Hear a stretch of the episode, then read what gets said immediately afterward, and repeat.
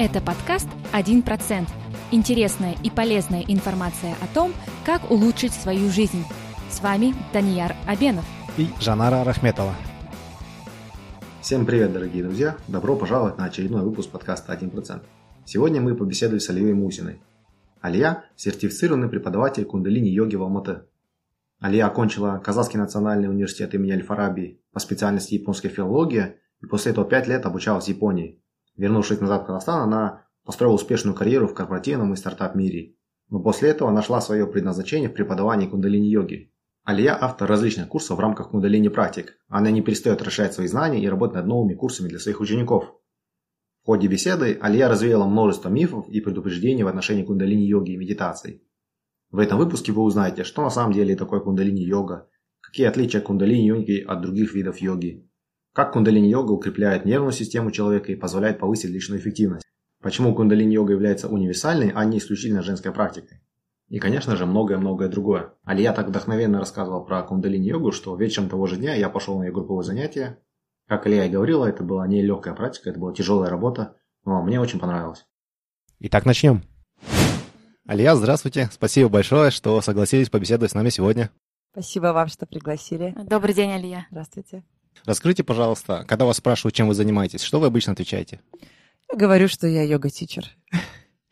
Вот. Но в последнее время э, я сталкиваюсь с тем, что э, когда люди слышат йога-тичер, да, то у них в голове какие-то очень странные представления о том, что это за человек, сразу какие-то далеко идущие выводы, в частности, что йога-тичер — это такое а, полукосмическое существо, которое а, питается Святым Духом, а с утра до вечера сидит в позе лотоса, да, совершенно равнодушно к материальным благам, и вот какую-то такую странную философию несет в массы. Да? Вот. Поэтому, наверное, мне надо будет переформулировать а, самопрезентацию. Ну, пока она у меня не выкристаллизовалась, как только что-то я более соответствующее придумаю, я буду себе по-другому представлять. А пока, да, я Алья Мусина, я йога-тичер. А как вы пришли к этому поприщу? С чего вообще начинался ваш путь? Какова ваша история? О, ну, вы знаете, очень сложно проследить начало истории всегда.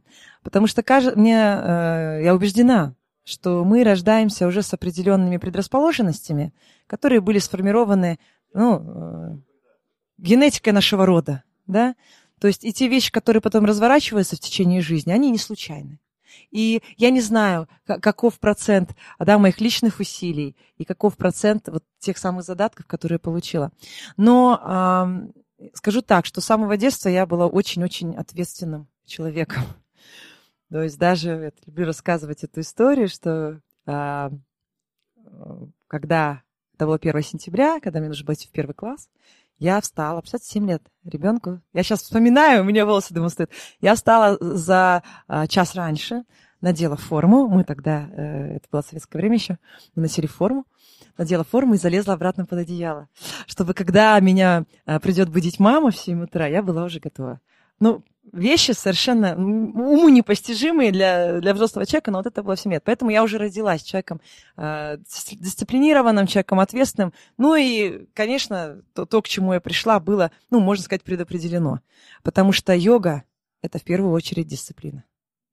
Это воинская практика. Я всегда а, подчеркиваю этот момент, потому что в последнее время почему-то считают, что йога это какой-то релакс, да, это какой-то способ забыться, переключиться, да, и, и самое, самое а, неприятное, что считается, что йога это какая-то женская практика.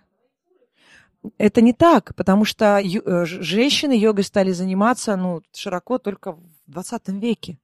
До этого просто не было доступа к этой технологии. Занимались, занимался очень ограниченный э, процент э, тех же жителей Индии. До сих пор занимается ограниченный процент. Мы все думаем, там приезжаешь в Индию, и все занимаются йогой. Отнюдь, нет, это не так. Поэтому йога, еще раз хочу а, ваше внимание на это обратить, что это очень серьезная, сложная дисциплина, да, которая развивает в первую очередь э, воинские качества, бойцовские качества. Вот. И, ну, поскольку я уже родилась бойцом, я родилась э, в военной семье. У меня с маминой, с папиной стороны э, военнослужащие, причем такого очень высокого уровня. Вот. Ну, Просто я потом жила как любой обычный ребенок. Училась, а потом я поступила в университет, э, отучилась два года на востоковедении, на японское отделение. Почему я пошла на японское отделение, для меня до сих пор загадка. Но, видимо, мне нужен был этот самурайский дух. Вот удивительно, как это все складывается, потому что вот подсознательно мы э, выбираем. Хотя никаких не было предпосылок к востоковедению. Потом на втором курсе я уехала в Японию по гранту, отучилась там пять лет и вернулась. Мне всегда спрашивают, а что ж ты вернулась? Там же так здорово. Нет, ребята, мне, мне хорошо здесь. И это ощущение у меня уже 25 лет появилось, что нигде так, как дома, я не нужна, я не востребована. А мне хорошо там, где востребована. Я вернулась, я начала свою карьеру, там, совершенно не связанную, безусловно, не с японским языком. так, так сложилось. Вот. И к 2000, так, какой же это был, 2013 году да, я, я много где уже поработала. В основном работала в продажах. Да, и, и сельхозтехнику серьезную продавала, и IT-технологии, и даже э, работала бренд-менеджером в Верту в Казахстане. То есть была и в сегменте роскоши. То есть посмотрела да, людей разных, разные сферы, специфику. Ну и в 2013 году, это э, было последнее мое место работы, я э, подключилась к стартапу. Это был стартап в области облачных технологий. Вот, мы проработали вместе два года, и вот где-то в 2015 году случилась кундалини-йога. До этого йога я занималась 10 лет, но это была не кундалини-йога. Это была хатха-йога, это была штанга-йога, это были тибетские практики. То есть я всегда интересовалась, потому что понимание, что физическое здоровье – это номер один в деле развития духа, да, потому что если тело подводит, ни о каком духе речи быть не может. Когда у вас нет сил просто утром ногу поднять, Какая дисциплина? Можно на последнем издыхании, ну сколько, неделю можно просуществовать и потом умереть. Все это понимание у меня было с детства что обязательно должна быть какая-то физическая дисциплина, и она вся присутствовала в моей жизни, да, будь это плавание, будь это такие силовые тренировки. Вот и йога вот с 2008 года, как я вернулась в Японию, 10 лет, нет, не 10, получается, в 2015, сколько, 7, 7 лет, да, присутствовала в моей жизни постоянно. Но я никогда не рассматривала это как вариант самореализации, правда. Мне казалось, что мне казалось тогда, ну сейчас скажу крамольную штуку, что йога-тичеры это такие балбесы, которые ничего в жизни не добились, сидят в трениках и вещают э, женщинам в лосинах, как им жить. Примерно, мне кажется, у большинства людей до сих пор такое представление существует. Вот, вот, вы не поверите. А представляете, как, как судьба иронична, да? Вот вот в 2015 году я э, встречаюсь с кундалини-йогой. Это там отдельно очень э, интересная история. Ну, слава богу, что случилось. Слава богу, что я э, восприняла эту дисциплину именно от того человека, от которого восприняла. Потому что будь кто-то другой, будь на ее месте э, э, девочка-одуванчик, да, с прозрачной кожей и глазами-космосами, да, с отсутствием жизненного огня, я бы, конечно, не осталась в кундалини-йоге. Но мне встретился проводник, вот, и я буквально с третьей минуты практики я поняла, что это оно, что это та самая система, Хотя, что за три минуты? Какую систему можно было? Нет, я, мое тело, не знаю, мой дух, может быть, я что-то вспомнила, кто-то верит в прошлые жизни, да, кто-то верит в этот опыт. Я верю в генетику, что есть действительно определенные качества, нарабатываемые тысячелетиями и фиксируемые в геноме в нашем. Ну, пусть будет так. Мои гены, в общем, что-то вспомнили. Вот, и я действительно, меня торкнуло. Я поняла, что вот оно, вот оно, да. Я стала заниматься. Я занималась, занималась, занималась, и через полгода люди вокруг меня стали замечать изменения. Вообще я всегда считала себя крутой, да? Ну, вот всегда. У меня, это, благодаря моим родителям у меня никогда не было комплекса неполноценности, у меня не было какого-то сомнения, а, мне никогда ничего не указывали в жизни. Ну, родилась ответственная. Наоборот, все говорили, а, доча, ты сама знаешь, ты сама все понимаешь. Ну, вот так. И тут мне стали говорить, Алия, ты так изменилась, что ты делаешь? Говорю, как я изменилась? Я так крутая, да? Ну, ты, ты, ты сияешь. Мне раньше говорили многое, что я умная, и что я сильная, и что я там красивая, но что я сияю, мне не говорили никогда. Это было что-то новенькое. И что, говорит, от тебя какая-то вот энергия идет. Ну и бизнес, конечно, у нас продажи в два раза увеличились. Это, э, ну, было очень приятно моей компании. Вот. И так получилось, что люди стали спрашивать, Алюш, а что ты делаешь? Мы тоже хотим. Что это за волшебная таблетка, Что да? ты, да, что ты принимаешь? Я говорю, ребят, ну я не учитель. Я занимаюсь сама. Я вам сразу признаюсь, я занималась по интернету, даже не по видео. Я сама находила материалы. Ну, потому что, честно, на тот момент в Алматы я не встретила человека, у которого бы могла заниматься регулярно. Это не в обиду э, действующим тренерам. Ну, просто каждый должен найти своего учителя. Я не нашла такого человека. Вот поэтому я занималась сама. И тем не менее не получала результат. И потом, когда у меня стали спрашивать, Алия, покажи. Говорю, ребят, я не имею права, я не учитель, у меня нет квалификации. Нам не важно, мы видим результат, поэтому ничего не знаем. И у меня была подруга тогда, она собрала группу из 10 человек или из 15, я не помню, сколько у нас было, сняла зал. И ультимативно мне заявила, в общем, в следующую субботу у нас йога. И ты будешь ее вести, я ничего не знаю. Говорю, ну хорошо. Ну, запрос пришел из пространства, как говорят, да, но тут как сопротивляться? Я пришла, честно сказала, говорю, девочки, я не учитель. Я могу лишь вам показать то, что делаю сама, и то, что дало результат. Ну и надеюсь, что, ну все, мы один раз позанимаемся, все поймут, что я не учитель. На этом закончим. Занятие прошло, ко мне подходит и говорят, а когда следующее? Это было как раз накануне моего 33-летия. Я понимаю, что вот надо идти учиться. И вы не поверите, я захожу в интернет и вижу, что через неделю а, Московская школа кундалини-йоги приезжает с выездным семинаром на первый модуль. Ну вот как? Через неделю. Ну, у меня дальше вопрос, как шефу сказать? Ну, представьте, Алия такая, да? Директор по развитию бизнеса. У меня там отдел продаж, у меня ребята в подчинении. Февраль, ну, такой достаточно активный у нас период. Как сказать? Я подхожу и говорю, слушай, только ты не падай, но мне надо поехать учиться. Он говорит, куда? Я говорю, я хочу стать преподавателем кундалини-йоги. И он сказал, да ты чё, супер! Я говорю, ты знаешь, что такое кундалини? Да, я читал. Я знаю, это очень крутая система. Очень многие крутые бизнесмены в Америке занимаются кундалини-йогой. Я говорю, ничего себе. Конечно, поезжай. И вот так вот он меня отпустил на неделю с бухты-барахты, без всяких вопросов. Ну, вот так, так оно задалось. И я приехала, мы стали вести с первого модуля. У меня уже появилось внутреннее моральное право преподавать, потому что нам сказали на, э, на модуле, что да, вы можете потихоньку начинать. И мы стали заниматься параллельно. Я, э, вот ту группу, которая, которую собрала моя подруга, и параллельно я стала вести корпоративные занятия у себя. Это продолжалось до мая. И в мае, ну, так случилось, что я приняла решение уволиться из своей компании. Потому что сидеть больше на двух стульях у меня уже не получалось.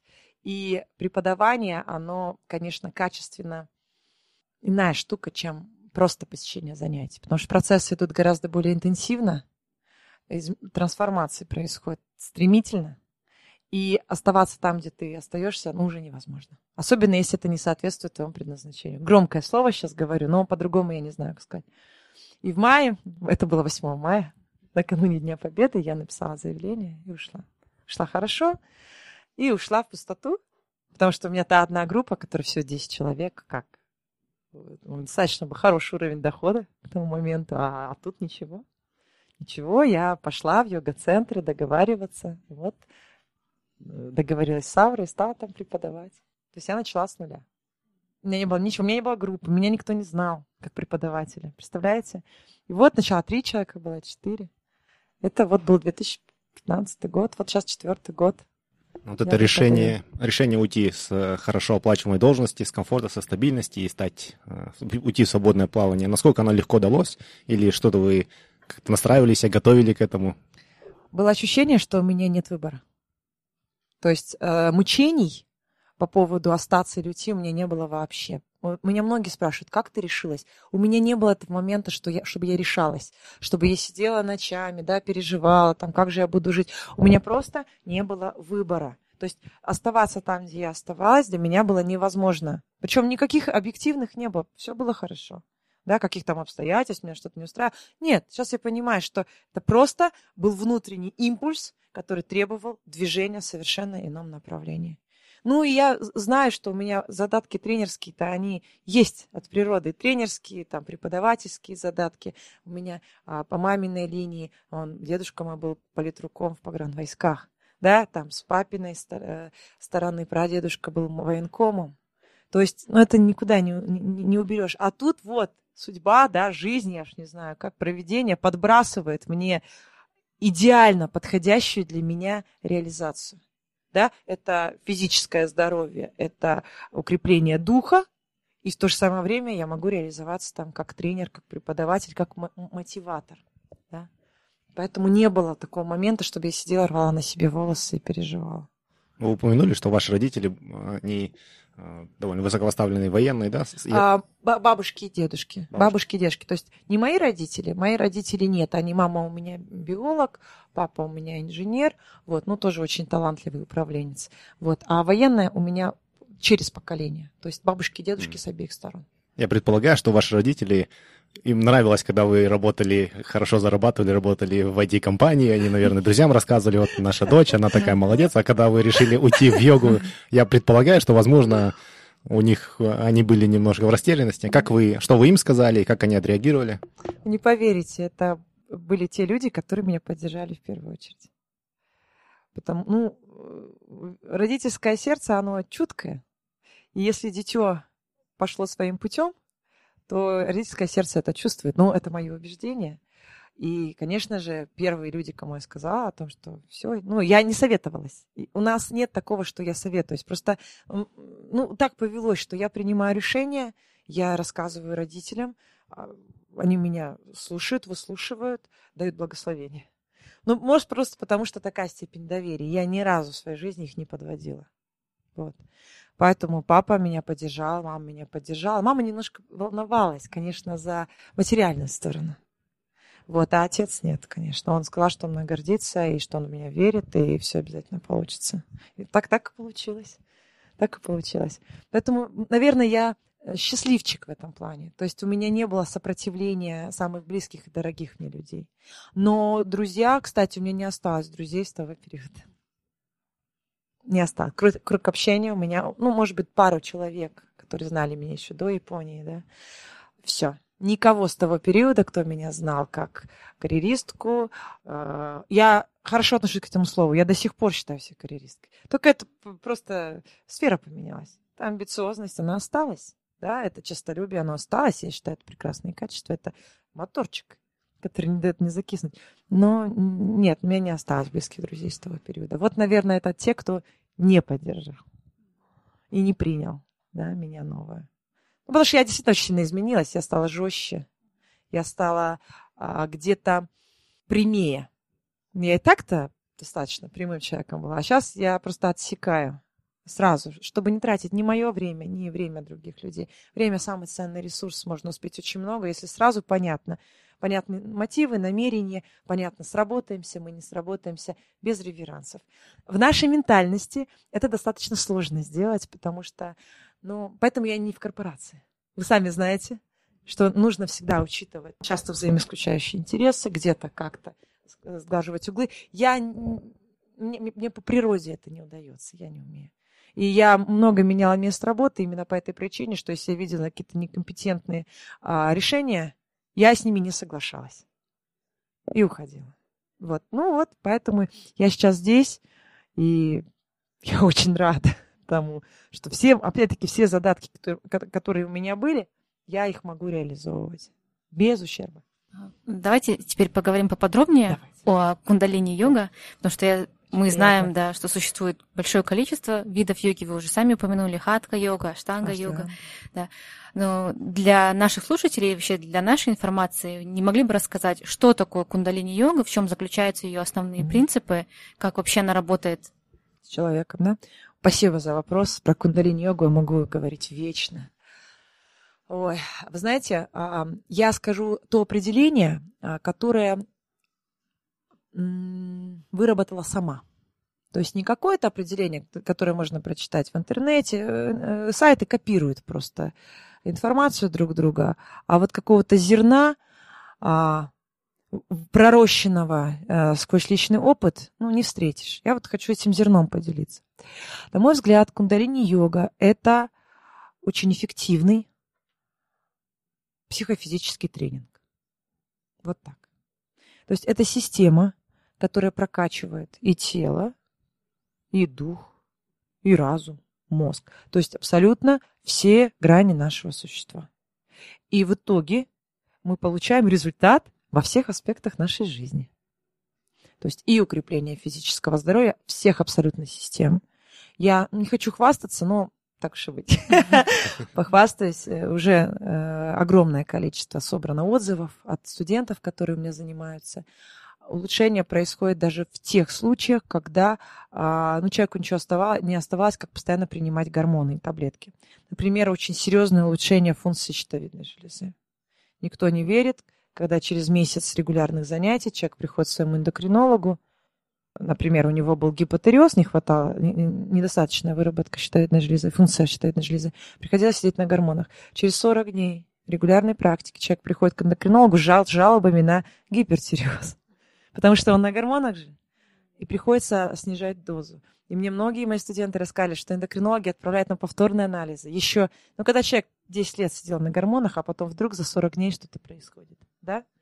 Или, например, там заболевание женское. У меня просто в основном женщины, не потому что это женская практика, у нас просто в последнее время везде, на всех э, каких-то а, мероприятиях саморазвития почему-то в основном женщины. Э, улучшение женской репродуктивной сферы. То есть, ну, улучшение э, опорно-двигательной системы, желудочно-кишечного тракта, то есть улучшение мозговой функции. Все, что касается физического здоровья, любых его аспектов, все мы это имеем, причем очень быстро. Кундалини-йога – это экспресс. Она работает очень быстро, гораздо быстрее, чем любой из известных мне, опять-таки, я говорю о своем опыте, да, стилей направлений йоги. И работает очень интегративно, то есть прокачивает сразу все разом. Вот. Потом что мы имеем? Конечно же, воздействие на а, психику. Человек становится, я вам уже немножко в нашей предварительной беседе поделилась, что у нас появляется так называемый псих, психофизический тонус, психический тонус. Это не гипер какое-то возбуждение, это скорее воодушевление, энтузиазм. Да? Когда человек хочет, может и делает. Вот это вот триединство, да, о котором нам все коучи по предназначению говорят, но не говорят, как вообще это реализовать на практике? Это на уровне концепции так и остается. Вспомните, чем вам нравилось заниматься в детстве. Да, всем нравилось рисовать. Come on, ребята, всем нравилось кубики собирать, всем нравилось петь, прикидываться, что они Алла Пугачева там или какое детство Мне было, причем, да, приходилось прикидываться. Представляете? Ну вы же не поете, вы Нет, же я не занимаетесь чем-то. да. Поэтому вот эти стандартные а, рекомендации. Я сама была на многих тренингах по предназначению. Это вообще моя тема предназначения. И я поняла, что это не работает. Извините, сейчас если кого-то обижу. Работает только та истина, только то чувство, которое прорастает изнутри. А вот как его извлечь? Вот это меня интересовало. Как раскачать наши системы, эндокринную, нервную, иммунную и так далее, чтобы само тело, чтобы все ваше существо вам просто вопило о том, чем оно хочет заниматься. И чтобы у вас уже не было никаких сомнений, чтобы вам не приходилось ходить никаким консультантам, которые будут из вас это вытягивать. Вы сами из себя это вытащите. Вот. Это, я это называю ну, психическим, психофизическим тонусом. А кураж у человека появляется только если он движется по своему предназначению. Вы это знаете. Если движемся куда-то не туда, появляется лень. Почему я очень уважаю лень? Я свою лень очень уважаю. Спасибо, я поняла. Окей, значит, нам не туда. Прокрастинация из той же оперы. Иногда прокрастинация позволяет нам быть более эффективными. Например, мне ночью сегодня... Я поделюсь. Я человек же, да?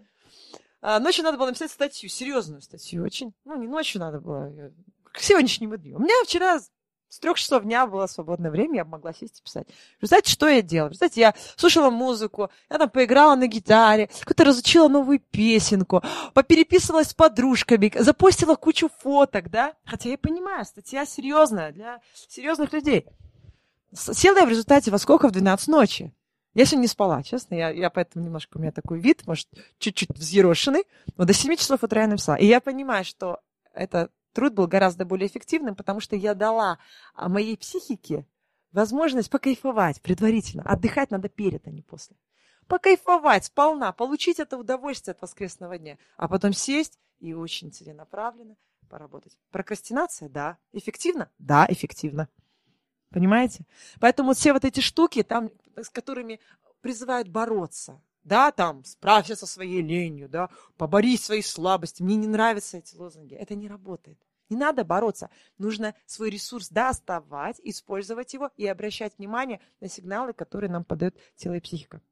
Что еще развивается? Очень сильно развивается, развиваются умственные способности. А, может быть, для вас это будет новостью, но есть исследования, причем достаточно уже старые исследования 20-летней давности. Это а, Венский институт биокиберне... прикладной биокибернетики и обратной связи, в которых исследовали, как сокращение тех или иных мышц воздействует на активность нервной системы. Там с помощью электроэнцефалографа да, считывали. Вы знаете, как все работает. Это уже даже не эзотерик, уже, не знаю, физиология. И в том числе тестировали ряд йогических инструментов, которые я не буду рассказывать, какие. Придете на занятия. Ну, на самом деле, да, ничего такого секретного. Эти исследования выложены в интернете, можете почитать. Вот, как э, сокращение а, определенных мышц, э, те упражнения, которые мы делаем на йоге, воздействуют на повышение активности головного мозга. И действительно, ряд йогических упражнений делают это моментально. То есть вы сжали определенную мышцу, и у вас, в зависимости от степени ее развития, а, напряженность электромагнитного поля головного мозга подскакивает на 70%, на 80%, у кого-то на 700, на 800 и больше. Вот. Йоги об этом знали тысячи лет назад. Да? Что именно, почему нам, а, да, они изображены в лотосе или в простой позе, им даже шевелиться особо не нужно было, потому что они могли напрягать эту самую мышцу и достигать к состоянию сознания. Это и есть расширенное сознание. Когда человек говоришь расширенное сознание, какие ассоциации? Наркотики же, да? Да, в основном какие-то стимулянты. Да, стимуляторы, там, ЛСД, я не знаю, прочее.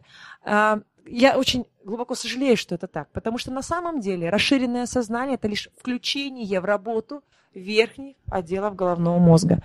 То, что мы с вами homo sapiens, не значит, что мы используем свой неокортекс. Ну, наверное, вы знаете, да?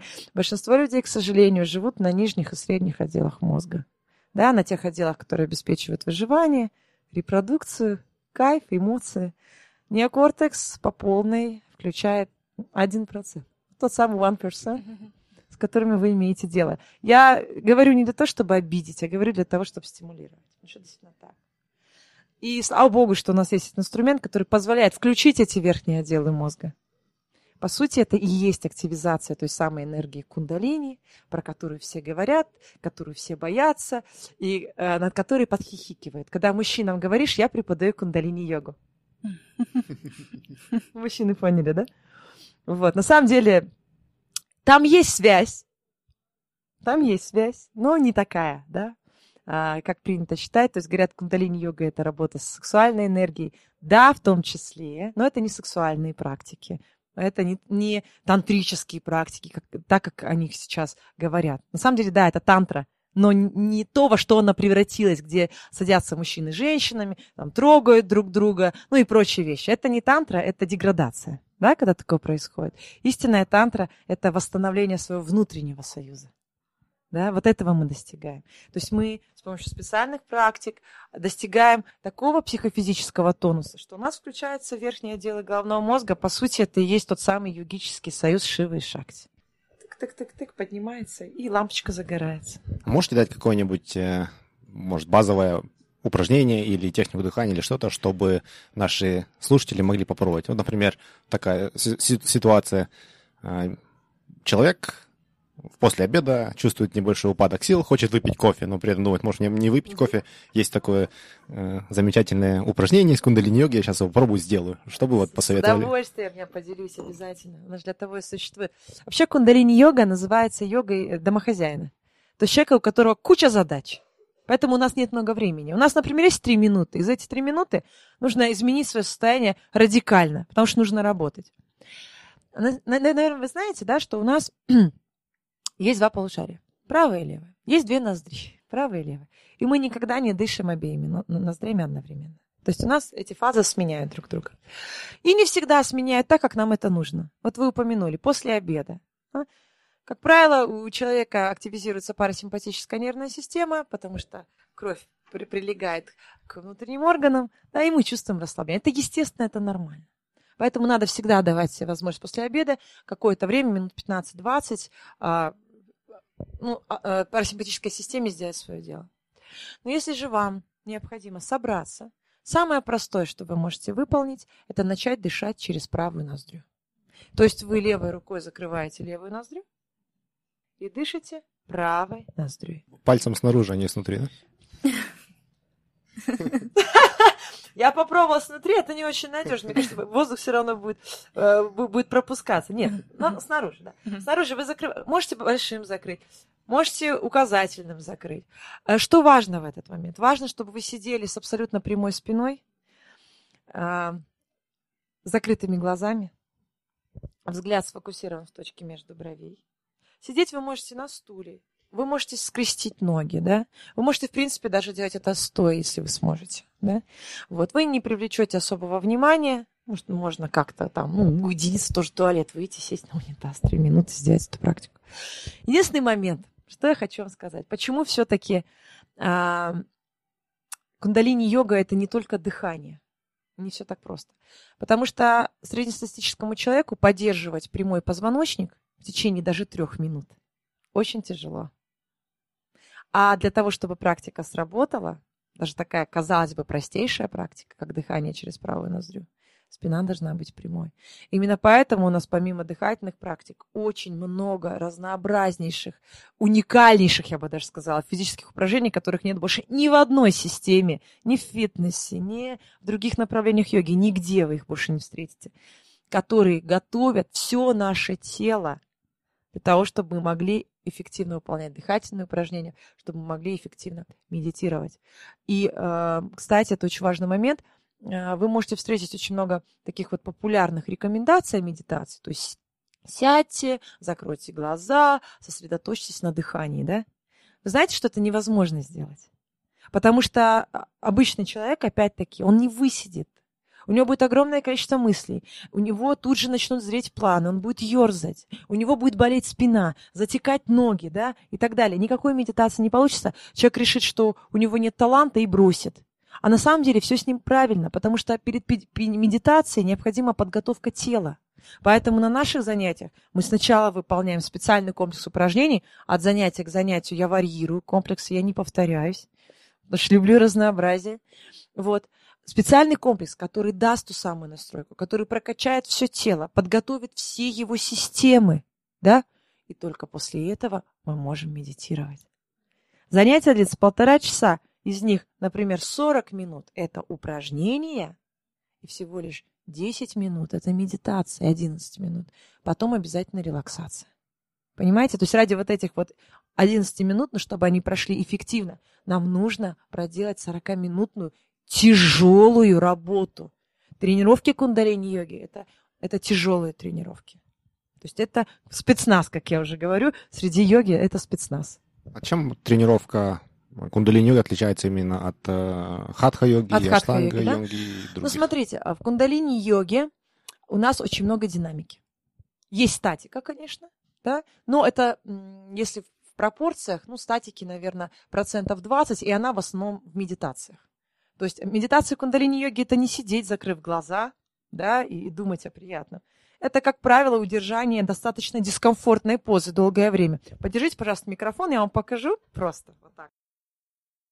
Например, вот такая поза, да? Вот вы сидите, одну руку вытянув вверх, правую руку прижав к голове, а левую руку вы вытягиваете под углом 60 градусов. Закрываете глаза, смотрите себе на верхнюю губу, медленно глубоко дышите – и выдерживаете эту позу 11 минут. Я вас уверяю, если вы дома попробуете, на второй минуте, минуте вас начнет трясти, даже если вы физически подготовленные люди. Задача, да, проживать все это, наблюдать за всеми ощущениями, позволять их себе пропускать через себя, но удерживаться. Вот тогда мы развиваем все те феноменальные способности, которые связываются с феноменом кундалини. Да? Вот это медитация в кундалини-йоге. Я сделал фотографию, разместим на нашем сайте. Да. А, так что медитация в кундалини-йоге – это нечто совершенно другое, а, чем принято а, воображать себе. Это не те девочки в позе лотоса с блаженными лицами, которые вы увидите в любом йога-паблике. Нет. Это совершенно другая работа. Вы будете потеть во время медитации, вас будет трясти, вы будете чувствовать жар, холод, вибрацию, покалывание. Кто-то плачет во время медитации. Потому что выходит огромное количество подавленного материала. Вы же знаете об этом, да, что наше подсознание ничего не забывает. Все те травмы, все те переживания, которые когда-то нами не были до конца пережиты. Ну почему? Ну, например, мы с вами были маленькими детьми и столкнулись не обязательно с насилием. Я не говорю про эти экстремальные вещи. Ну просто, ну мама долго не приходила. Мама с папой ушли в гости, да, и вот ну, в детском саду вас забыли, например. Всех же забывали в детском саду. Меня забывали папа, прости. Вот. А, ну, как забывали, в 9 часов за мной приезжали. А для ребенка что такое? Обычно приезжают там в 7, а приехали в 9. Травма. Родители не специально, а травма осталась. А детская нервная система, она не в состоянии с ней справиться. Поэтому что происходит с этой травмой? Эта травма как бы контейнируется в теле в виде мышечного зажима. Поэтому мы с вами все согбенные уже к подростковому возрасту, да? У нас уже осанки никакой, мы уже закрыты и зажаты, у нас уже куча комплексов и неврозов, потому что ну, так, так, так работает эта система. Но когда мы становимся взрослыми людьми, а кундалини-йога – это практика для взрослых людей, а, а официально от 19 лет и старше, но реально людям до 30 лет кундалини-йога не интересна. Ну, потому что, ну, похвастаться-то нечем. Ну, что сидишь, как дурак, вытянув руки? А в других же направлениях можно красивые позы принимать, там как-то скрутиться в кренделечек, фоточку запустить, да? В кундалини-йоге нет этой, э, этой, этой красивости. Нет этого маркетинга, но есть нечто гораздо более глубокое и сущностное. Поэтому в кундалини-йогу люди приходят уже, как правило, с большим жизненным опытом, перепробовав кучу всего – и медикаментозного, и не медикаментозного, и походя по разным всяким тренингам. Вот приходят. Но опять-таки приходят только те, кто готов к тяжелому труду. Потому что кундалини-йога, я хочу, чтобы мы были с вами без иллюзий, это тяжелая практика. И далеко не каждый ее а, выдержит. И причем дело не в физической подготовке. У меня занимаются спортсмены, в том числе мастера спорта, в разных совершенно дисциплинах. И зачастую они не могут сделать с первого раза. Потому что дело здесь не в э, каких-то, даже не в вашей спортивной профессиональной подготовке, дело в готовности нервной системы. Ну вот вы уже упомянули возраст. А существуют ли еще какие-либо ограничения нет. по кундалини? А, по возрасту нет. Но есть ограничение такое. Значит, а, я э, не допускаю к занятиям беременных женщин, потому что э, беременным женщинам нужно заниматься у инструкторов, которые имеют специальную сертификацию для беременных, и у инструкторов, которые когда-то сами были беременными. Это принципиальный момент, потому что в последнее время а, я сталкиваюсь с тем, что а, тичеры, которые не имеют подобного опыта, берутся преподавать. Это очень опасно. Я предостерегаю женщин от подобного рода шагов да, э, всегда проверяйте соответствующую сертификацию, соответствующий жизненный опыт человека. Вот. Потом на классы я не допускаю людей с э, тяжелыми физическими и психическими нарушениями.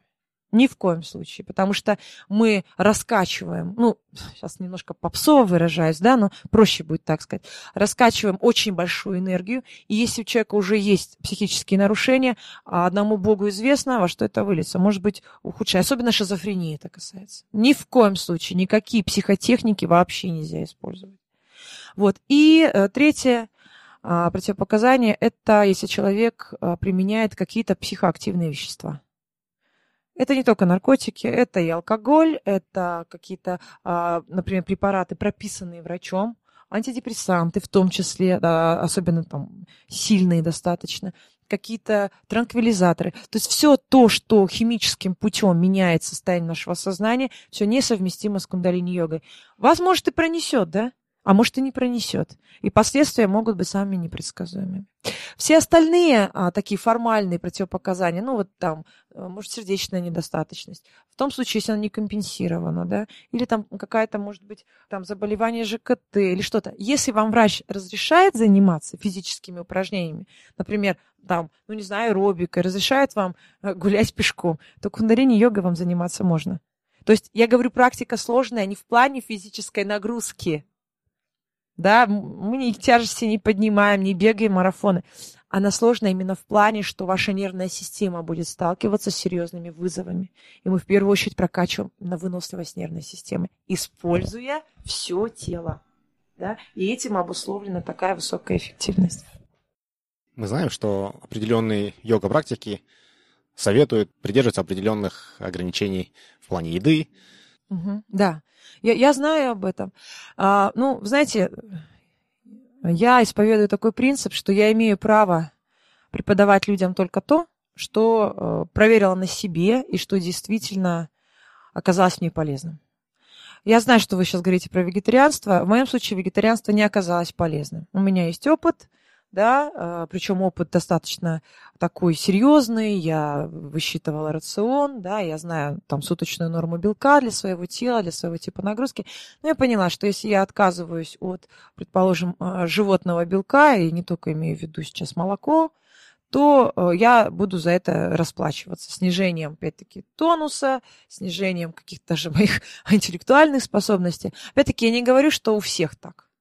Мы все разные, поэтому каждый выбирает для себя. Среди моих студентов есть люди, которые, э, начав заниматься кундалини-йогой, естественным образом, да, например, перестали есть мясо. Но это не потому, что я им сказала, а потому что их организм выбрал это. Да? А, есть люди, которые наоборот пришли ко мне вегетарианцами, стали мясоедами. Сейчас говорю очень крамольные вещи, да, но это правда. Лучше уж будет так, пускай там меня подвергнут а, анафеме, да, все другие йога-тичеры, но правда на моей стороне в этом случае. Поэтому здесь а, что дает йога? Йога дает а, чувствительность. То есть вы вот эти сигналы вашего тела воспринимаете. И вы сами знаете, как вам питаться. Я, например, пришла, для меня самый оптимальный тип питания – это хорошее содержание белка и жира, да, полезного жира, я не отрицаю важность животных жиров. Главное, чтобы это никакие там не маргарины, да, не, как называется, гидрогенизированные растительные жиры. Вот этого чтобы не было. Вот. Я стараюсь по возможности, а, ну, не, не усердствовать с углеводами. И простыми сложно, особенно с простыми. Но если мне очень-очень захочется, я пойду и целенаправленно съем какой-то классный десерт. Просто с удовольствием его съем. Да? Опять-таки, без фанатизма. Но я для себя выработала такое, потому что у меня специфическая жизнь, у меня очень э, серьезная психическая нагрузка, я а, преподаю большим группам, преподаю много и часто, и поэтому, ну вот, мне нужна эта энергия. Причем в, в том числе энергия для того, чтобы в какой-то степени продавливать. Понимаете? Потому что если перед тобой нам 30 человек, и ты понимаешь, что они пришли к тебе, потому что есть пока еще определенный недостаток э, в самодисциплине, потому что человек, который дисциплинирован, он сам занимается. Вы понимаете, да? Ему не нужно приходить, платить деньги за это. Я, например, такой человек. Почему я, я ни у кого не тренируюсь? Достаточно этого ресурса, я могу этим ресурсом поделиться. Я, когда тренировалась, занималась фитнесом, я тоже занималась дома и достигла очень впечатляющих результатов. У меня были гантели по 15 килограмм в каждой руке, была прекрасная форма, меня даже там где-то в качестве модели в какой-то рекламе снимали, я же не помню, что это было. По-моему, это была реклама пива, кстати. А, да, точно, я вспомнила. И мой тренер, который разработала для меня программу, она, конечно, меня очень похвалила, потому что, говорит, все бы так занимались дома. Потом я понимаю, что ко мне приходит в том числе за этим ресурсом. И где-то, да, это продавливание. Продавливание, а, в, первую очередь, неверие людей в самих себя, неверие в то, что я могу. Если я могу еще две секунды, я могу еще десять, я смогу минуту, а потом я смогу и полчаса, а потом я смогу вечно. И вот это есть та самая выносливость. Поэтому, конечно же, рацион питания, да и вообще любого рода э, прочие аскезы, они должны приниматься исходя из насущных ваших задач. То есть не йога и какие-то а, регламенты должны быть а, первичны в жизни, а жизнь первична. И уже исходя из ваших задач, мы можем что-то подбирать. Что касается, предположим, а, брахмачари, да, или а, там запрета на сексуальную жизнь, а, в некоторых направлениях йоги это тоже практикуется, потому что они специфические. Кундалини-йога не предполагает отказа от сексуальных отношений. Более того, она настоятельно рекомендует, чтобы люди вступали в брак, чтобы у них были постоянные а, половые партнеры, да, потому что мы генерируем огромное количество а, психической энергии, а секс это одна из самых экологичных, здоровых форм для того, чтобы, ну, в том числе для того, чтобы ее реализовывать, для, э, с целью укрепления теплых, э, замечательных отношений. Да? Потому что ну, секс в любом случае это способ установления очень близкого интимного контакта. в истинном его понимании. Я не говорю о сексуальных зависимостях, да, когда человек с помощью секса реализует какие-то другие задачи. Там самоутверждается, спасается от скуки, да, просто э, ловит кайф, потому что другого кайфа нет. А когда человек занимается кундалини-йогой достаточно долго, ну, долго а, в масштабах кундалини-йоги это пару месяцев. Что мы экспресс, запомните, мы экспресс, мы, очень, мы несемся с бешеной скоростью то э, люди замечают, что очень сильно меняются их сексуальные предпочтения. И, э, она, жизнь становится какой-то более э, разумной. Да? То есть мы уже отдаем себе отчет, что да, я выбираю, я выбираю своего партнера, я выбираю качество своей сексуальной жизни. Ну, раз мы про аскезы говорим. И, как правило, улучшается это качество, но снижается а, частота, что ли да, потому что человек получает доступ к другим источникам удовольствия. Я уже говорила, что наша задача вот нервную систему так прокачать, чтобы состояние приподнятости, куража, энтузиазма стало базовым. А в таком состоянии человек уже не ищет удовольствия э, на стороне. И он не использует секс как способ получить это удовольствие. Он использует секс, даже не использует, а занимается сексом с другими задачами. Опять-таки, как коммуникация, да, как подтверждение значимости этих отношений, какой-то очень интимный контакт, и в том числе, но это уже такие вещи очень высокого порядка, как одну из форм духовной практики. Но это уже дело пары, и я вам хочу сказать, что те а, супружеские пары или просто вот люди, которые встречаются, которые занимаются у меня вдвоем, они все говорят о том, что их жизнь и сексуальная, и просто их взаимоотношения, ну, меняются радикально, да, потому что появляется та степень близости, которую ну, практически невозможно достичь, ну только если вы там бок о бок 50 лет не прожили, а она появляется гораздо ближе, потому что вы начинаете взаимодействовать на более глубоких а, пластах вашего, вашего существа. Вот, ну а какие у нас еще аскезы? Ну да, э, наверное, единственная аскеза, о которой я могу сказать, это необходимость регулярной практики. Все. Хотите, занимайтесь с утра, это благоприятно, да? До начала рабочего дня, вы позанимались. Самое главное, вы же сделали уже сегодня и получили уже там дофамин, все получили, победили уже время и пространство. Мы так и говорим, что садхана, это индивидуальная практика, это победа над временем и пространством, потому что вы сами приняли решение встать пораньше, вы сами приняли решение отзаниматься. А все остальное у вас пойдет уже как по маслу. А какое оптимальное количество вот занятий в неделю вы рекомендовали бы? Смотрите, если вы занимаетесь в группе, то есть, э, если вам нравится, ну, действительно, в группе прогресс идет быстрее. Потому что, представьте, там 25-30 человек, у меня большие группы, занимаются все вместе, какой там дух, да, какая там энергетика, там даже те, кто не верит ни, ни в какую энергетику, чувствуют, она прям плотная становится, она звенит, вот, такая мощная, несколько даже жестковатая, но она работает, э, то достаточно двух-трех раз в неделю, плюс в идеале, ну, это уже через несколько э, месяцев э, групповой практики происходит, плюс индивидуальная практика, которую вы делаете каждый день. Что-то недолгое, не ну, например, там 20-30 минут с утра. Потом вечером вы пришли, предположим, на занятие ко мне. Вот. То есть это идеальный режим. Каждый день нужно что-то делать. Каждый день. Не успели, например, упражнение сделать. Сделайте медитацию. Вы же ко мне придете сегодня, вы же позанимаетесь. Нормально, этого достаточно. Но вот необходимость э, регулярной практики – это номер один. Мы же едим регулярно спим, ну, по возможности регулярно, да, потому что если нарушать эти э, простые правила, э, можно поплатиться. Вы, наверное, знаете, знакомы. Все, все люди, которые чего-то добились в этой жизни, они знакомы с недосыпами, со стрессами, потому что иногда никак по-другому не получается. Ну, вот я сама, да, сегодня не спала. Но я прекрасно понимаю, что мое тело мне сейчас позволяет это сделать. Потому что я очень быстро восстанавливаюсь. Я недавно перенесла достаточно серьезную операцию на челюсти, и мои врачи были уверены, что чувствительность после той степени вмешательства восстановится у меня только через полгода. Когда я на пятый день пришла и сказала, что мне нужно на работу, давайте-ка мы все снимем уже швы. А они смотрели на меня в четыре глаза, таких вот больших, и говорили, что это феноменально. Такого не было. Операция была серьезная под общим наркозом. Вот, ну, потому что да, потому что кундалини-йога дает такую очень быструю, быструю регенерацию. Вам нужно меньше времени на сон, это правда. То есть там не 9 часов, не 8 часов, 6-7 часов, и 7 даже, даже многовато. Вот. у всех по-разному. Кто-то к этому уже через месяц приходит, кому-то. А кот наоборот, сначала он впадает в спячку. Потому что есть многие годы недосыпа, и тело, оно уже возьмет свое. То есть оно начнет себя саморегулировать. И вот этот момент въезжания в практику, он самый тяжелый. А сначала, знаете, как в отношениях, сначала влюбленность. Как правило, человек приходит на кундалини-йогу, и его там тут же торкает, потому что ощущение прихода. Ну, вот так, по-другому не скажешь. Потому что у нас эндокринные железы начинают работать, нервная система получает импульс, вы чувствуете экстаз, действительно экстаз, удивительнейший экстаз, да, как, как время влюбленности. Ну, там, потому что вырабатываются аналогичные вещества. Э, потом вы занимаетесь, занимаетесь, влюбленность, как всегда, проходит, ваше тело привыкает к этим ощущениям, и начинается похота. Да? Вот этот самый тяжелый период, вот, вот него, вот где-то это к концу первого месяца, второй, третий месяц, самое важное не спрыгнуть.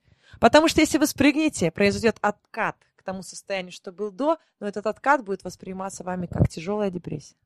Потому что на контрасте с теми состояниями, которые вы успели испытать, да, шкала-то у вас вверх расширилась, доступных вам состояний, то ваше состояние до, оно будет казаться вам просто ямой. Поэтому я всегда предупреждаю, что если вы начали заниматься кундалини-йогой, не надо бросать. Вы можете в качестве эксперимента убедиться, что да, совсем что-то плохо, вы разваливаетесь, у вас нет сил, нет желания. Но так получилось из-за моей болезни, вот, из-за моей операции – перерыв в групповых занятиях затянулся. Я, конечно, э, услышала от моих студентов, что, пожалуйста, так больше не делайте, потому что это ужасно. Потому что не все, честно скажу, не все мои студенты, к сожалению, а, сейчас занимаются дома. Да, большинство ходит на занятия, ну, что действительно это очень здорово, это классно. Но дома нужно обязательно заниматься тоже. Мы продолжим после небольшого перерыва.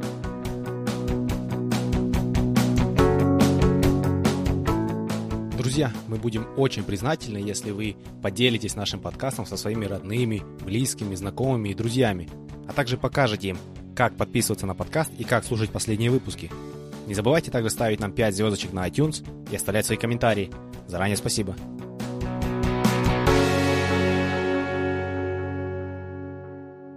Продолжаем. Наш подкаст слушают э, разные люди. Многие не находятся в Алмате, то есть у них нет доступа заниматься с вами в кундалини-йоге. Возможно, в их городах тоже нет э, хороших инструкторов. Для таких людей и для тех, у кого железная дисциплина, которые могут заставить или захотеть заниматься каждый день. Какие бы вы ресурсы посоветовали для того, чтобы самостоятельно заниматься, заниматься дома? Да. Смотрите, а, тоже делюсь так по секрету всему свету, да, поскольку я столкнулась э, ну, с очень приятной проблемой, мои студенты не помещаются в 100, 100 квадратных метров в зал, а, то я планирую запустить, вот как у вас подкасты, так, так, такие же прямые эфиры, только они будут действительно прямыми эфирами с возможностью перепросмотра в течение суток записи а, онлайн. То есть мои групповые занятия я буду транслировать в интернет, так, чтобы люди в любой точке мира смогли заниматься вместе с нами. Вот. Ну, это требование времени, и я не хочу, чтобы э, кто-то из людей, которые действительно чувствуют, что я их, э, я их привлекаю как тренер, и, э, именно им привлекательный мой подход, потому что, я повторюсь, если вы пообщаетесь с другим преподавателем кундалини-йоги, возможно, вы услышите что-то совершенно отличное. Потому что я транслирую только собственный опыт, и я не могу транслировать то, что написано в учебниках. Ну, просто потому что мы живем в эру, когда знание устаревает стремительно. То, что вчера было э, догмой, да, сегодня уже может оказаться ну, абсурдом. Поэтому это касается всего йоги в том числе. Нет ничего незыблемого, все меняется. Вот поэтому такой план. А на сейчас э, можно обратиться ко мне, мы можем провести индивидуальное занятие по скайпу да, я сделаю запись этого занятия и передам. Рекомендовать какие-то ресурсы, не зная человека, не понимая уровня его развития, я не считаю возможным. Потому что кундалини-йога практика очень мощная, и при неверном выполнении упражнений можно себе серьезно навредить.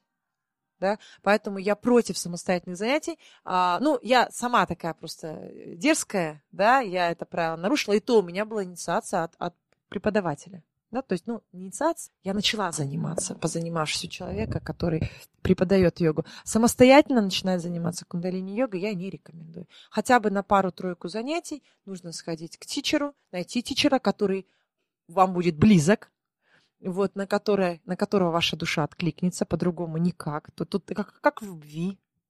Это то же самое. А взаимоотношения с, учитель, с учителем, они, может быть, даже более интимные, чем с э, половым партнером. Потому что там вы должны его как бы вспомнить, да?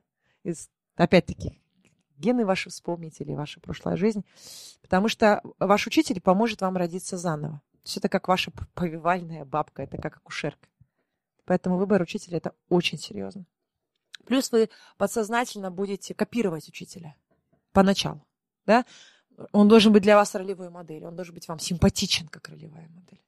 Поэтому тут вот каких-то рекомендаций я дать не могу. Я не могу рекомендовать заниматься по книгам. Этого делать нельзя. Очень многие нюансы выполнения упражнений не отражены в инструкциях, потому что они писались для тех людей, кто был на занятиях, предположим, у йоги Баджана. Да? Они были на занятиях, они знают, как это делать. И эти материалы создавались только для того, чтобы вспомнить. Я там прошла учительский тренинг, тоже мне там настолько детальные инструкции не нужны, но я знаю на самом деле, что вот тут нужно вот такую мышцу сжать, тут нужно вот так раскрыть грудную клетку, да, дышать нужно вот таким вот образом, в таком-то ритме, очень много нюансов. Поэтому тут самодеятельность может сильно навредить. Опять-таки, я открыта, пока так. Как только я запущу в массовом режиме, я, это будет доступный формат это не будет дорого, это будет доступно.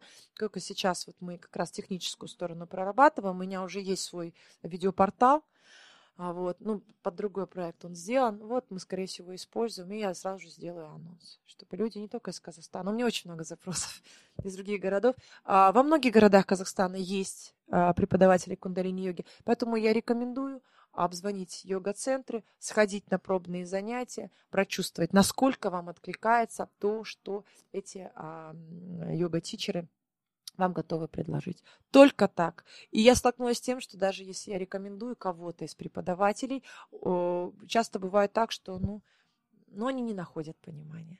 А мы живем в такую эпоху, когда очень важно индивидуальное сознание. Это эпоха Водолея, вы знаете, наверное, да, в 2012 я, кстати, Водолей сама. Я очень хорошо понимаю, чувствую. В 2012 году началась эпоха Водолея, и все изменилось. Вот люди чувствительные помнят 2012 год, что-то радикальным образом изменилось.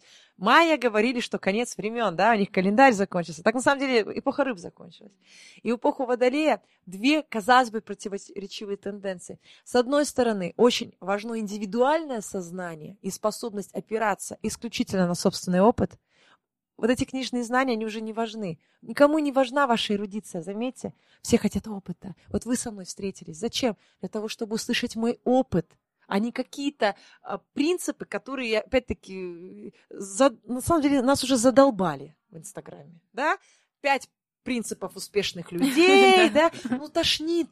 Это же не работает. Каждый из нас уникален. У каждого из нас свой, собственный, выстраданный, да, в хорошем смысле, рецепт. Поэтому у меня вот такой рецепт, и это опыт. Чем хороша кундарини-йога? Она срабат... сработает с вами именно так, как вам это необходимо. Со мной она сработала так, как мне это необходимо. То есть она универсальна в этом смысле. У вас будет опыт, может быть, совершенно отличный от моего. Вы раскроете совершенно другие способности. Может быть, наоборот, вы станете мягче, а не жестче. Но это было э, именно то, что вам необходимо для вашей реализации.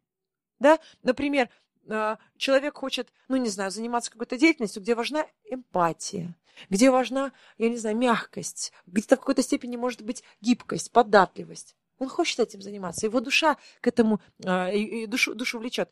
А он не знает, как себе эти качества развить. Он приходит на кундалини-йогу, и вот на такой воинской дисциплине он в себе эти качества развивает. Только потому, что таково его предназначение, таков его генетический потенциал. Вопрос, да, почему мы генетический потенциал не чувствуем по умолчанию? Да, почему? Ну, потому что есть а, огрехи э, в нашей социализации, в нашем воспитании. Вот у меня хороший вопрос задали, как отреагировали родители. Далеко не всем так везет. Вы знаете, что большинство людей сталкиваются с какими-то, а, с давлением, что родители предопределяют судьбу, родители решают за ребенка, кем он будет, а, закладывают его карьеру. И потом в результате в 40 лет ко мне приходят люди, которые плачут на медитациях и говорят, Господи, почему же я не понимала того, что я поняла за эти 11 минут раньше? Почему я не позволяла себе жить так, как я хочу, или не позволял? Женщина активнее делится. У мужчин почему еще мало? Эмоции поднимаются на йоге, подавленные. А мужчины, они стесняются слез. Представляете, сидит мужчина и плачет, и слезы текут. Только самые сильные могут это принять, позволить себе это, материал этот поднять на поверхность, прожить его, отпустить и стать свободным. И, наконец-таки, соприкоснуться со своим ядром. Вот так это работает. Вот, поэтому только собственный опыт. Ищите преподавателя. Если, а, если ваше, вам предназначено заниматься кундалини-йогой, а кундалини-йога предназначена заниматься далеко не всем, потому что не всем она нужна. Это правда. Кундалини-йога нужна только тем людям, которые хотят быть а, центрами притяжения собственной жизни и жизни других людей. То есть люди, которые берут на себя ответственность за себя и за других.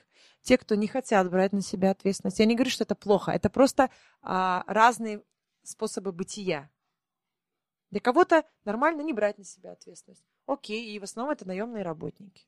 Да? То есть человеку комфортнее работать в тех условиях, когда за него все решили, за него определили график, за него определили а, круг выполняемых задач, и это не, не хорошо и не плохо, это просто комфортно. Но есть категория людей, которые предпочитают сами решать, брать на себя ответственность, брать ответственность за других людей, то есть формировать сообщество, формировать компании, формировать семью как духовную ячейку, да, общества. Вот, вот таким людям кундалини-йога показана. Да? Если человек не хочет, не готов, ему некомфортно брать ответственность за собственную жизнь, кундалини-йога ему не показана. Не надо тратить время. Да? Лучше пойти на что-то, ну, на какой-то другой а, физический тренинг. Огромное благо сейчас огромное количество всяких разных технологий. Вот ранее вы уже упомянули медитацию, да.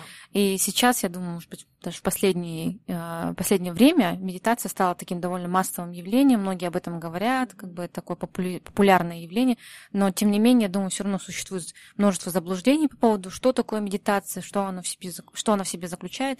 А, по вашему мнению, э, для вас, что такое медитация и в чем его основная польза для человека? Для человека. Ну, сразу скажу, да, что у большинства людей представление медитации это как о некоем сидении в позе лотоса с закрытыми глазами и блаженным лицом. Да? Еще, еще желательно, чтобы там солнце заходило или всходило на фоне, да. На фоне моря. На фоне моря, да, да. Вот, вот представляете, насколько и насколько, Господи, это далеко от истины.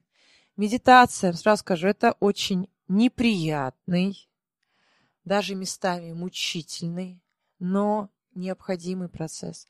Медитация скорее похожа на гигиеническую процедуру или на уборку, на мытье окон. Вот мы же все не любим генералить. Нам не нравится из-под ковров доставать всю эту грязь, да, из-под кровати все это доставать, мыть окна, залазить какие-то э, там уголки за шкафами. Но это делать необходимо, если мы хотим, чтобы нам было чем дышать. Вот медитация это то же самое. То есть если это истинная медитация, то с помощью специальных практик кундалини-йоге огромное количество разнообразнейших медитаций. В каждой медитации есть своя задача. То есть это не просто медитировать для того, чтобы медитировать. И медитировать для того, чтобы а, э, достичь определенного эффекта. Вот медитация, которую я вам показала, когда одна рука да, к голове прижатая, другая по 60 градусов, это медитация, которая позволяет восстановить энергию, а, которую мы растратили во время длительных стрессов. Медитация, которая позволяет восстановить функцию надпочечников и сердца. То есть восстановить на, на наши вот боевые системы, которые позволяют нам мобилизоваться. Понимаете? Поэтому она достаточно непростая. И во время медитации вы будете испытывать, возможно, все что угодно, но только не райское блаженство. Будете испытывать раздражение и злость, и гнев, отчаяние, возможно, негодование. У кого-то даже бывает страх, потому что открываются все эти сусеки, да, все эти а, уголки подсознания, а, в, в которые у нас были загнаны те самые непережитые эмоции, но все это делается экологично. То есть бояться вот этих проявлений, что я сейчас сойду с ума, да, вот я плачу непонятно от чего, значит, у меня что-то там с головой так. Нет, ни в коем случае. Кундалини-йога при выполнении технологии, еще раз подчеркиваю этот момент, абсолютно безопасно и экологично. Все это происходит постепенно, очень мягко, да, очень мягко. Иногда кажется, что да, болезненно, да, дискомфортно. Но человек такое существо, которое не развивается в комфорте. Ну, вы спортсмены, вы знаете. Мы так устроены. Наша система удовлет... получения удовлетворения от жизни, она заточена под самопреодоление. И в последнее время вот эти вот попсовые заявления, что не надо себя заставлять, а будь в потоке, да, не надо себя принуждать. Ой, они, это прекрасный маркетинг, только они превращают человека в кисель. Мы и так кисели. Изначально мы кисели. Мы, ни, мы ничто и никто, пока мы не прикладываем усилий. Но когда мы прикладываем усилий, начинает выделяться, например, дофамин. Вы знаете, да? Нейромедиатор, который связан с получением удовлетворения. Именно не неги вот такой вот я в спа-салоне кайфую, нет. А удовлетворение я молодец, я это сделал, я это смог. И если вы мне предложите на выбор получить удовлетворение вот такое вот опятное, как его называют, да, эндорфиновое, когда вы просто лежите, вас там массируют, называется а, гедонистическое удовольствие. Или получить вот такое удовлетворение от того, что я что-то смогла, Например, я залезла на гору, да, или я выдержала 11 минут, или я написала за ночь статью, да, вот. То, это называется эвдемоническое удовольствие.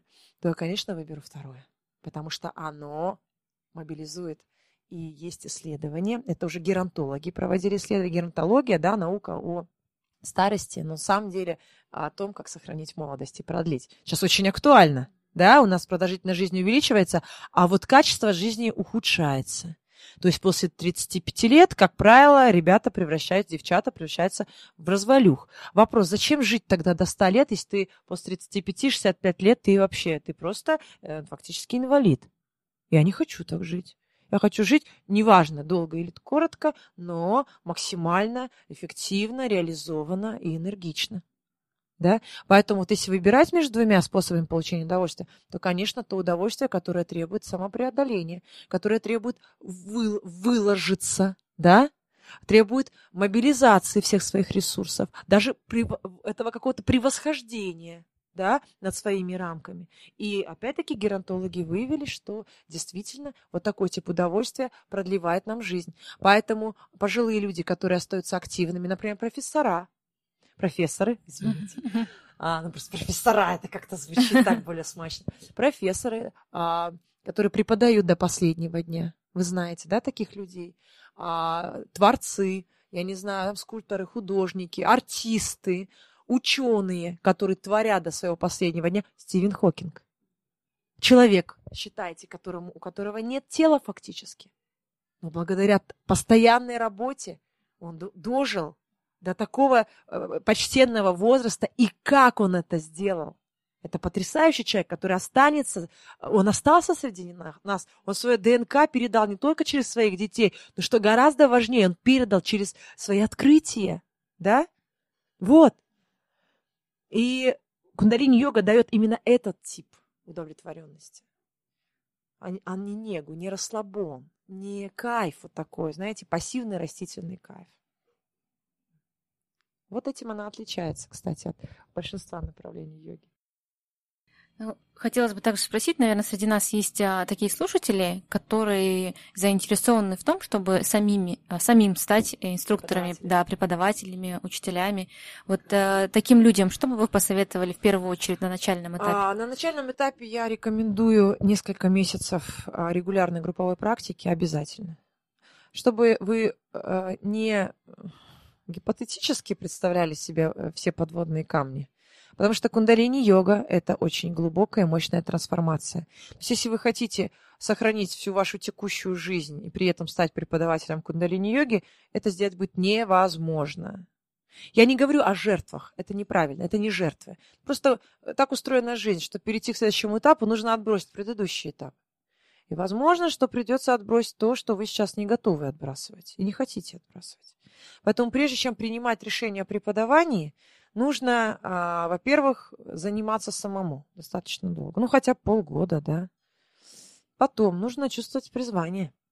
То есть люди, э, в которых нет тренерских задатков и которые как-то а, на своем предыдущем жизненном пути их не, никак не проявляли, но я не верю, что они могут стать успешными. Успешными не в плане денег, да, а успешными в плане той пользы, которую они приносят другим, смогут стать успешными преподавателями. К сожалению, очень много людей, а, которые вещают с ковриков, но при этом они абсолютно потухшие, они бледные, э, в глазах нет огня, они говорят э, очень слабым голосом. Ну, вы, наверное, встречали таких, на них смотришь, думаешь, господи, в чем душа держится?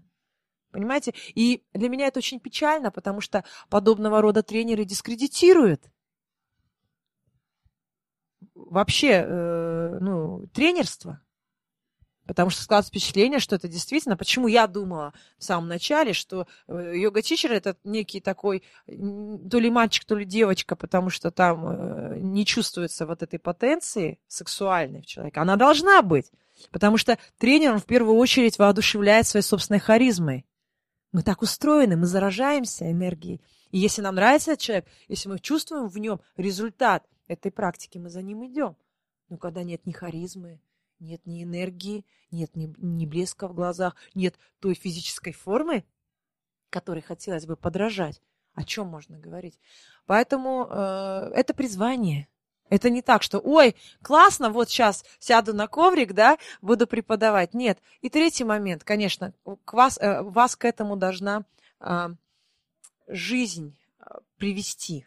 То есть не так, что вот я сижу, сейчас перебираю возможные варианты карьеры, да, о, в принципе, ну а что там ходишь там? Ничего такого, в трениках, класс, прикольно в трениках работать, да? Ну. Вот. То есть эта жизнь должна привести. То есть какой-то запрос должен прозвучать извне. Потому что это очень тяжелый труд. И человек, который встает на путь тренерства, он перестает принадлежать самому себе. Это нужно тоже понимать. Это не так, что я вот сейчас тут потренирую, а потом вот я там позанимаюсь своими делами. Нет, у вас будут происходить очень серьезные процессы трансформационные, которые просто не оставят выбора. То есть я всегда открыто говорю, что в моей жизни мое дело на первом месте. То есть все остальное вторично. Мои личные отношения вторичны. И а, мои близкие люди прекрасно об этом знают. И если они выбирают быть со мной, то единственный вариант быть со мной – это помогать мне в том, что я делаю. Немножко не женский путь, правда? Но в йоге мы отходим от гендерной идентификации, от половой идентификации. Мы переходим к единственно возможной идентификации, идентификации собственной сутью. Да? Несмотря на то, что там, я женщина, и в нашем социуме, к сожалению, все еще правит бал парадигма, что женская участь это, ну, вы знаете, да, что там? Поддерживать, вдохновлять. Да, вот я вижу ваше лицо, я разделяю. Поддерживать, вдохновлять, воодушевлять, быть на вторых ролях, обеспечивать быт.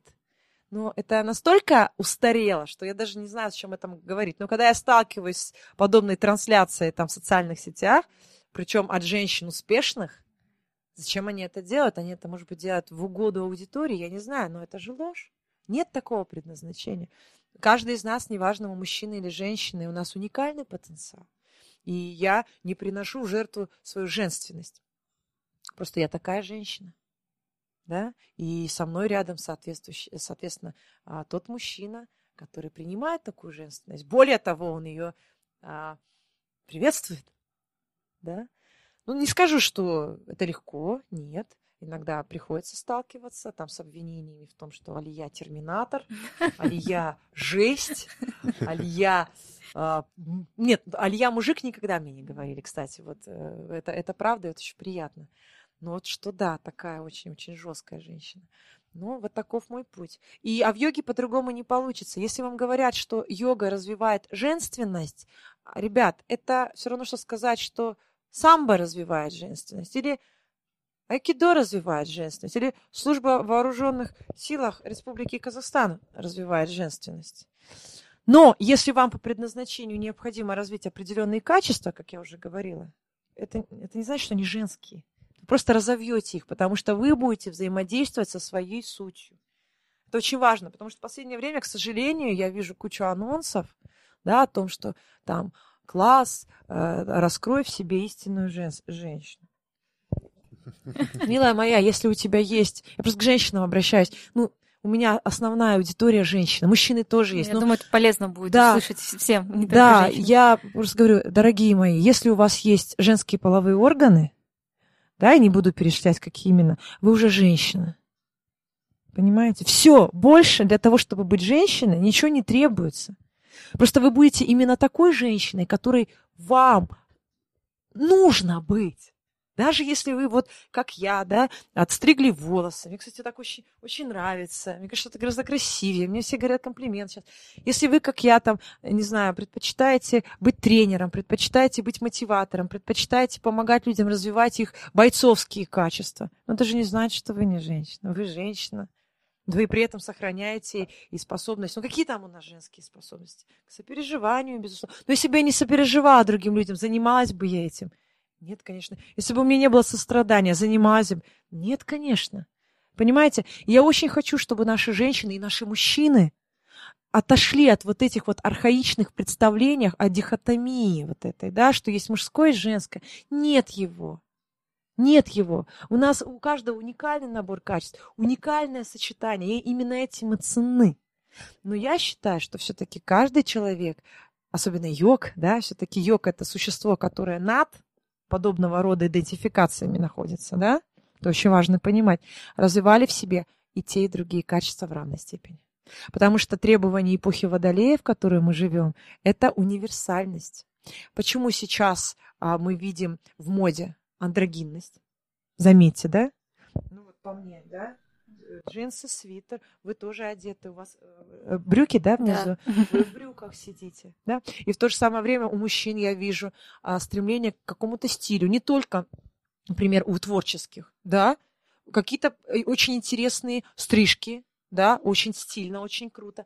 Какой-то стиль в одежде. То есть мужчины стали больше этому уделять внимание, внешней форме.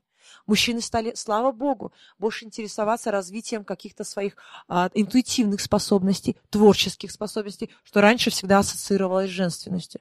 То есть мы видим эту тенденцию. Игнорировать ее и сопротивляться ей безумие, потому что это отбросит нас в хвост. А действительно успешными, посмотрите, какие люди становятся, которые в себе оба начала развивают. Я вижу, что мужчины, которые действительно чего-то добиваются, они с огромным уважением относятся ко всем этим знаниям. И они все практикуют. Они практикуют медитацию, практикуют йогу, практикуют какие-то творческие дисциплины, да, не бьют себя в грудь и не говорят, я мужик, поэтому я не пойду на йогу. Это бабская, да, технология. И я замечаю, что а, очень многие, вот, а, я их называю осознанными мужчинами, с готовностью помогают своим женщинам в воспитании детей. Я так радуюсь этому. То есть они по собственной инициативе берут на себя часть забот, да, гуляют. Я вижу на улицах это. Боже, как это прекрасно! Да, занимаются развитием ребенка и э, стимулируют свою женщину, свою женщину, как я звучу, свою партнершу, да, свою жену а, к личностному росту. То есть они позволяют. Я сейчас вижу, слава богу, среди моего круга общения, то есть мне 36 лет, то есть среди моих ровесников уже очень много таких пар. Слава богу, где у женщины есть возможность заниматься не только семьей, то есть они делят это поровну. Это общий, общий бизнес. Да? И я вижу пример вашей, ваших отношений, и для меня это очень отрадно. Спасибо. Да, вот, вот такой подход. Я не знаю, с чего мы начали, но меня вот эта тема, понимаете, место женщины, роли женщины, а, самоопределение женщины, она очень важна. Как, как, как и мне тоже, да. Ой, как прекрасно. Вот, я э, буквально вот 8, 7 марта меня позвала Кока-Кола выступить на их э, заседании женского клуба. Э, меня попросили показать несколько работающих техник для сохранения красоты. Я, я так и надеялась, что я буду только показывать техники, но когда я увидела аудиторию, а это топ-менеджмент компании, увидела этих женщин, которые делают серьезные вещи. Но и при этом они остаются женщинами, да, они остаются очень красивыми. Ну, конечно, я половину своего выступления посвятила а, тому, какова роль женщины, какова роль женского лидерства. И мне очень польстило, что а, за столиком передо мной сидел а, директор, мужчина, и я видела по его глазам, что он меня поддерживает. и, и он выполнял все упражнения, да, которые вообще были ориентированы на женщину, они были оздоровительного плана. Поэтому я вижу эти тенденции, я, я бесконечно рада этим тенденциям. То есть говорить о том, что мы в каком-то там махром средневековье по гендерным вопросам уже нельзя. Но, конечно, еще ну, есть над чем работать. Да? Я против а, какого-то крайнего феминизма. Мне очень не нравится, когда а, женщины почему-то ополчаются против мужчин. Это неправильно, это неконструктивно. Я, как женщина, я не представляю своей жизни без мужчин. Я очень люблю мужчин. И считаю, что форма, единственная форма нашего взаим взаимодействия – это сотрудничество равноправное сотрудничество, когда каждый из партнеров вносит тот свой уникальный вклад, который может внести да, без унижения, без того, что кто кому должен, кто кому обязан. Вот такая вот форма. Спасибо. Спасибо. Тоже, да, я согласен, что это важный вопрос, который Спасибо, нужно обсуждать. И у вас очень много, много общего с Жанарой. Я думаю, вы вне подкаста тоже найдете очень легко общий язык. Я буду Жанара... счастлива, если мы продолжим наше общение. Жанара, да, у нас человек тоже, который любит дисциплину. Да, я очень люблю дисциплину. Для меня это очень все близко. И вообще, да, если честно, давно меня интересовала и кундалини-йога. Я о ней читала. Вы читали? Да. О, боже, вы знаете. И, да, да. И вообще мне хотелось как-то вот уже посвятить этому какое-то определенное время. Я думаю, обязательно будет возможность, когда я это уже начну делать серьезно и регулярно, дисциплинированно, так скажем. Это будет замечательно, потому что а, кундалини-йога, она действительно нужна только тем людям, кто что-то делает. Тем, кто ничего не делает, кундалини-йога не нужна.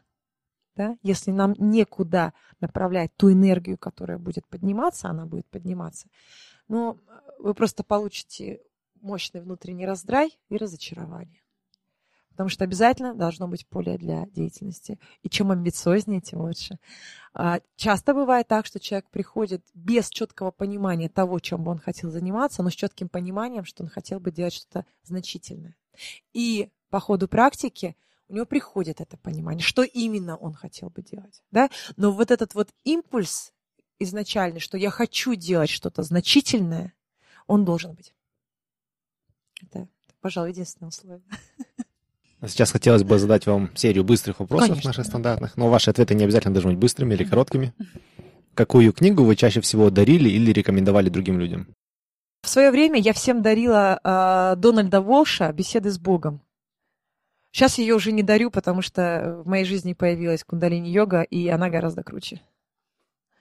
А сейчас я читаю в основном такую прикладную литературу а, по геронтологии. А, э, очень много читаю а, какой-то медицинской литературы, литературы по физиологии. Учусь, в частности, я сейчас учусь на заочном курсе МГУ по э, физиологии центральной нервной системы. И я всем рекомендую этот курс. Какой у вас жизненный принцип или любимая цитата? Неважно, сколько ты знаешь, важно только то, что ты делаешь. Есть ли что-то такое, о чем вы поменяли свое мнение последние годы? То, что изначально вы верили, а после этого изменили свое мнение, и ваша жизнь улучшилась? Конечно, есть. А раньше я думала, что мудрость нужно искать где-то снаружи, что нужно ездить по духовным учителям, что обязательно нужно э, совершать какие-то экстраординарные вещи для того, чтобы обрести знания. Теперь я понимаю, что единственный работающий способ получения знания – это проращивание его внутри себя. Если бы у вас была возможность разместить какое-то сообщение на огромном билборде или рекламном плакате для масс, так скажем, что бы вы написали? Действуй. Как можно больше узнать о вас, о вашей деятельности, э, как вас, как найти вас, как связаться с вами? У меня есть э, странички в соцсетях, есть на Фейсбуке страница, есть э, в Инстаграме. Э, в Инстаграме Алия Мусина Йога and Face, на Фейсбуке Алия Мусина. У меня также есть сайт, ну там совсем мало информации пока, алия.йога. Да, все ссылки мы разместим у себя на сайте, как обычно, 1%.com, все латинскими буквами, без цифр. Алия, спасибо большое, что согласились с нами побеседовать. Было очень интересно. Я думаю, всем, кто слушал, у всех появилось огромное желание заняться йогой. Спасибо вам огромное. Я получила огромное удовольствие Э, от общения с вами и вообще от факта нашего знакомства. И спасибо вам большое за то, что вы делаете. Потому что ваш проект, он очень нужен. Я буквально на прошлой неделе думала, господи, я хочу что-то послушать, мне нужен, э, э, нужен какой-то а, выход в мир. Причем в мир, а, в котором я живу, то есть нашего социума. И представляете, как все получилось. Вы мне написали, и мы с вами встретились. Спасибо за ваше время. Вам удачи. И я Спасибо. очень надеюсь, что в ближайшем будущем вы сможете больше людей затронуть я в онлайн-формате. Да, да, я и, работаю. Да. Для меня сейчас это один из приоритетных проектов. Большое спасибо вам, Алия. Спасибо, спасибо. Хорошего дня. Если вы хотите узнать больше об этом выпуске, то заходите на наш сайт 1%.com. Все латинскими буквами, без цифр. Если вам нравится наш подкаст, то, пожалуйста, поддержите нас. Расскажите о подкасте своим друзьям и научите их пользоваться подкастами. Поставьте нам 5 звездочек на iTunes. Это поможет другим людям найти подкаст и узнать интересную информацию. Впереди у нас заготовлено еще очень и очень много интересных и полезных выпусков. Я уверен, что информация из этих выпусков поможет вам улучшить свою жизнь хотя бы на 1%. Спасибо вам за ваше внимание и за вашу поддержку. Пока!